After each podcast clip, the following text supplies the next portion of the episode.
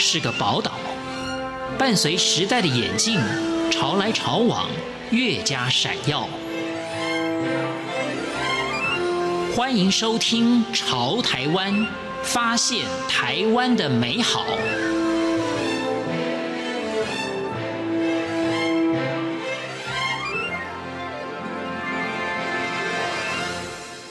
各位亲爱的听众朋友，您好，我是李正纯。在我们经过了很多的努力，克服了很多的困难，而终于能够完成的那个目标，相信绝大部分的人都会觉得很满足、很快乐。但是也有一些人可能会在那个时候突然觉得好像缺少了什么目标。那我们今天要访问的这位廖文君老师，就是在事业到达巅峰的时候，突然觉得自己的人生需要做一番好好的整理。我们今天就来听听他所带来的分享。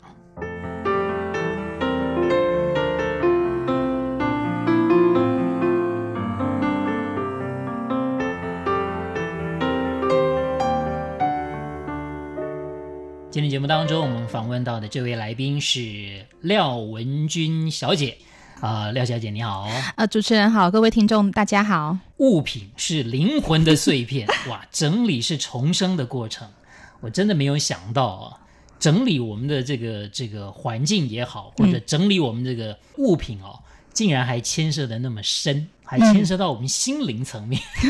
嗯、当然，我以前访问过一些这个收纳专家哈、哦。是。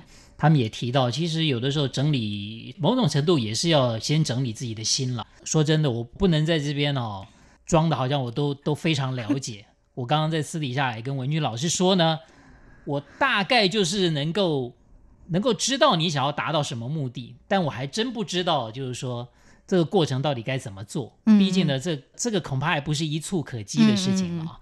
那我想，也许我们可以。就文君老师自己的经验呢、啊，来做一些分享，让让他慢慢慢慢可以去揣摩一下。其实你原来是一个等于说外商公司的高阶主管，是等于说在事业上很成功，嗯。可是你现在这样的一个职业的转向，嗯啊，或者说生涯的这种转向啊，嗯，是很巨大的。哦，对，哦，我想大家一定也很好奇，就是原来的工作上面是不是曾经碰到过什么样的？挑战还是什么让你有这样的转变？嗯，好，我要先讲一下，我本身在还没有接触这些所谓的心灵层面，我本来就是从小就还蛮喜欢看宗教类的书籍，是不管是圣经还是佛经，我其实都很喜欢看，但是我没有特别去钻研，因为我觉得就是人生要靠自己的努力，不是不是靠天注定。但是我在工作的时候，我发现一件有一件事情是我无法驾驭，就是人跟人之间的沟通。你不管能力再怎么强，很多事情是其实是卡在人与人之间的交流模式而产生的摩擦。所以那时候我就非常的困扰，是 OK，我今天我可以在我的外商的工作，我的能力可以去不断的补充跟加强，可是人人的这个东西是没有办法，这是一个未定数。所以我那时候就有很大的困扰，然后压力也很大，因为我。在二十七岁的时候回台湾接台湾的分公司的社长，然后要做很多的事情。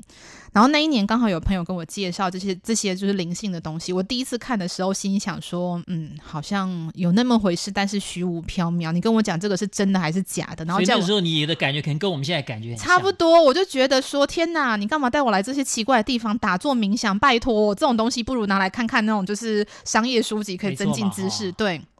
完全就是从这样的方式走过来的，但是我觉得我有一个就是特质，就是别人说这件事情很有效，我一定会做到做好做满。就是他跟我讲说，你就试试看嘛，你就回去每天，比如说做打坐多久，然后一定会有帮助。我真的还记时间哦，记闹钟，因为我想说十分钟不要超过，我们就最短效率的可以得到最大效益，这样。我发现这件事情对我来讲是有帮助的，而且是我很惊讶的有帮助。就是我以前是那种觉得反正就是业绩呀、啊、什么之类的，然后所以我讲话非常的快，然后也就是眼神就是非常冲。讲话也不慢哦。对，是，就还是有这种特质。是是是。对，这样子的过程里面，我怎么样安静的回到内在，其实是非常困难的。对，我觉得那个是一个很好的就是过程。虽然说我本来就有一个在下决定前就是会停停下来想一想的特质，但是没有像身心灵的或是灵性追寻这样子，我是完全的放下一切，比如打坐冥想三十分钟。以前觉得这时间是非常浪费的，可是当我自己试着做了差不多三个月，我觉得非常神奇的改变，就是我以前想不通的事情，我开始想通而且我的想法的视角变得比较多。我以前在工作里面常常要做很多行销的案子，大家都知道嘛，你要做一个行销案要花很多的 idea。以前可能只能给我想到一个或者想到三个，打坐之后我竟然可以想到十个、十五个，让我非常的压抑。是原来我的思考可以这么的宽广，然后我才想说要转向这个方向。那我在做工作的时候，我也不是，其实我。大家好像看我工作很好，我其实我不是为了钱去工作，我只是为了这个工作我很喜欢，我真的很想要做，我什么都没想我就去做，我就是这样一路做到了社长，然后我就觉得人生就是要一直往上冲，冲到我想要去的地方。但是当我开始打坐冥想的时候，我发现哦，人生还有其他的东西。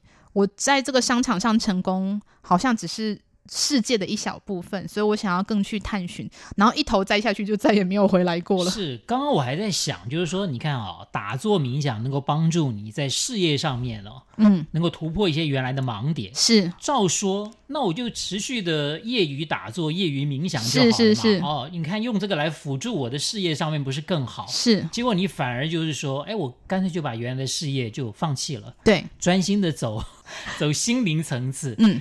这个所谓的心灵的这个这个领域里面，嗯、心灵成长啦、嗯、心灵整理这个领域里面，你觉得是是有什么样的更崇高的理想？呃，我觉得有，我离开工作去做这件事情，有一个压倒我最后一根稻草。对，就发生了其中几件事件，其中一件事件就是我那时候合作很多的客户，他们也都就是事业有成，赚了非常多的钱，也是我敬仰的前辈们。然后他们也是全世界常常飞来飞去。然后有一次的机会，刚好我们一起出差到国外，住在饭店里面。然后我们就是要，因为都是就是女性嘛，只是她年纪比我大很多。然后我们就要关灯，就要睡觉的时候，他就跟我讲一句话说：“哦，我我不能够关灯，我我需要开灯才能够睡觉。”然后我说为什么？他说因为我觉得我会害怕。然后我那一瞬间我真的是晴天霹雳，我看着他，我心想说你这么有钱，长得又漂亮，然后家财万贯，常常做你想要的事情，但是他不能够做一个好好的休息，让我重新去思考什么叫做成功的定义。我追求这些东西真的是外在那些大家认为的很好的，还是我必须让我自己变得更开心？所以这是我的那个压倒那个稻草，我才会开始走向心灵的追寻的道路。那在走的过程当中，我在回顾我的人生，我有时候也会觉得说：天哪，我把一个很好的工作放掉，然后就飞去一个很奇怪的地方，然后开始追寻心灵，还下乡种田呐、啊，什么直接什么都做了。但是我发现这是一个另外一个世界。我的确也觉得商商场上工作很好，赚钱，再更多的钱，再更多的钱。然后呢？然后呢，就没有然后了，因为我在那时候的工作，我我其实我已经可以预想，说我继续发展我的十年、二十年、三十年，可能发展的很好，大家就像这个人，再再好，就像这个人，我可以看得到他，但是心灵的道路是没有看得到底的。我想要找寻那些是我从来不知道，可是我可以去做的事情。我们都会觉得说，像你原来的那样的发展是是是很好的，是，但是你却感觉到有一点迷惑吗？我觉得我工作很好，但是它的吸引力变得不那么大了。是对，就是我觉得我在做这些心理上的追寻，然后思考逻辑上面的不同的时候，我发现这这个世界真的比人类的商业世界大太多，而且很有趣。就是因为我以前我算是一个蛮会读书的人，所以我一路这样读上来到工作的时候，我说我可以预想到未来的时候，我可以知道我工作接下来就是哦，在工作的时候，我觉得那个有趣性跟我去追寻一个我从来不知道发生的事情的世界来的有趣的多。而且我本来就是那种 我我喜欢我就一定要往下去做，然后追寻的人，然后所以我常跟我妈讲说，我我觉得人生就是在一场打扑克牌，我永远不知道他会赢还是输，但是我必须要乐在当下。如果我没有办法让我的工作乐在当下，那我就会换条路走。当然，很多人会觉得说，天哪，你把一个你累积这么久的一个工作就放掉，很可惜。然后我就会说，我也觉得很可惜，但是我觉得我现在做得很好，没有什么不好的，但是。如果我没有放掉我的工作，我去追寻这个道路的话，我怕我十年、二十年后就会转身回头看着我二十年前的我，就会想说啊，如果早知道当初这样就好，我不想要这样。放弃了原来的工作，放弃了原来的这个职业规划，你跑到了就是说另外一个领域里面去追求所谓心灵的成长。这个心灵成长的领域，你做了什么样的学习或者什么样的研究？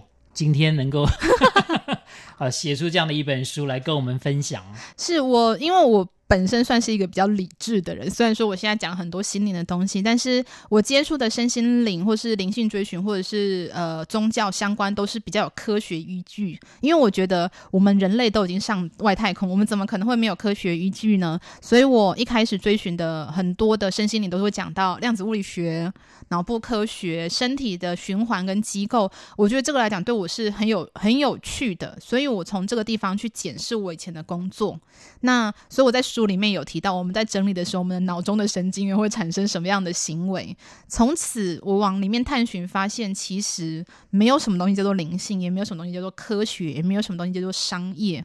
人生其实所有事情都是一样，它只是变换成不同的面貌出现在我们面前。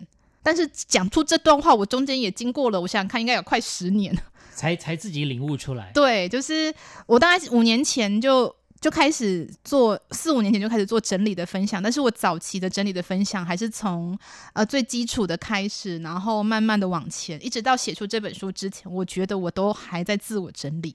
那也借由刚好有这个机会出了这本书，我也做了一个很大的整理，把这样子的我很多的经验变成文字呈现给大家。我就在想啊，如果今天我想要跟文君老师一样，我就想要跟在你旁边，听听看你平常怎么想的，看看你平常怎么做的。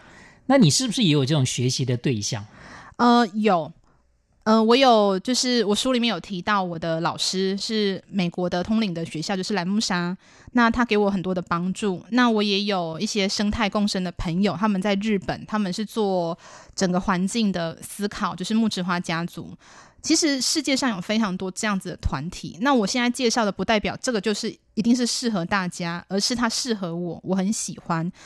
我觉得只要你能够在身边的人看，你可以找到一个适合你自己，你一定你一定可以从他身上学到你要的东西。就像我现在，我其实我还是很喜欢看心经，我还是很喜欢看很多就是圣经里面的故事，因为我觉得它都是道理都是共通的，那是没有什么差别的。我们一般人现在碰到挫折啊什么的哈，我们会有一些方法。那你碰到挫折，你的方法是不是就是打坐啊、嗯、冥想？哦，我现在其实比较不会这样，我还是会遇到挫折、遇到不开心的时候，第一件事情，我觉得要推荐给大家是，你一定要把情绪发泄出来。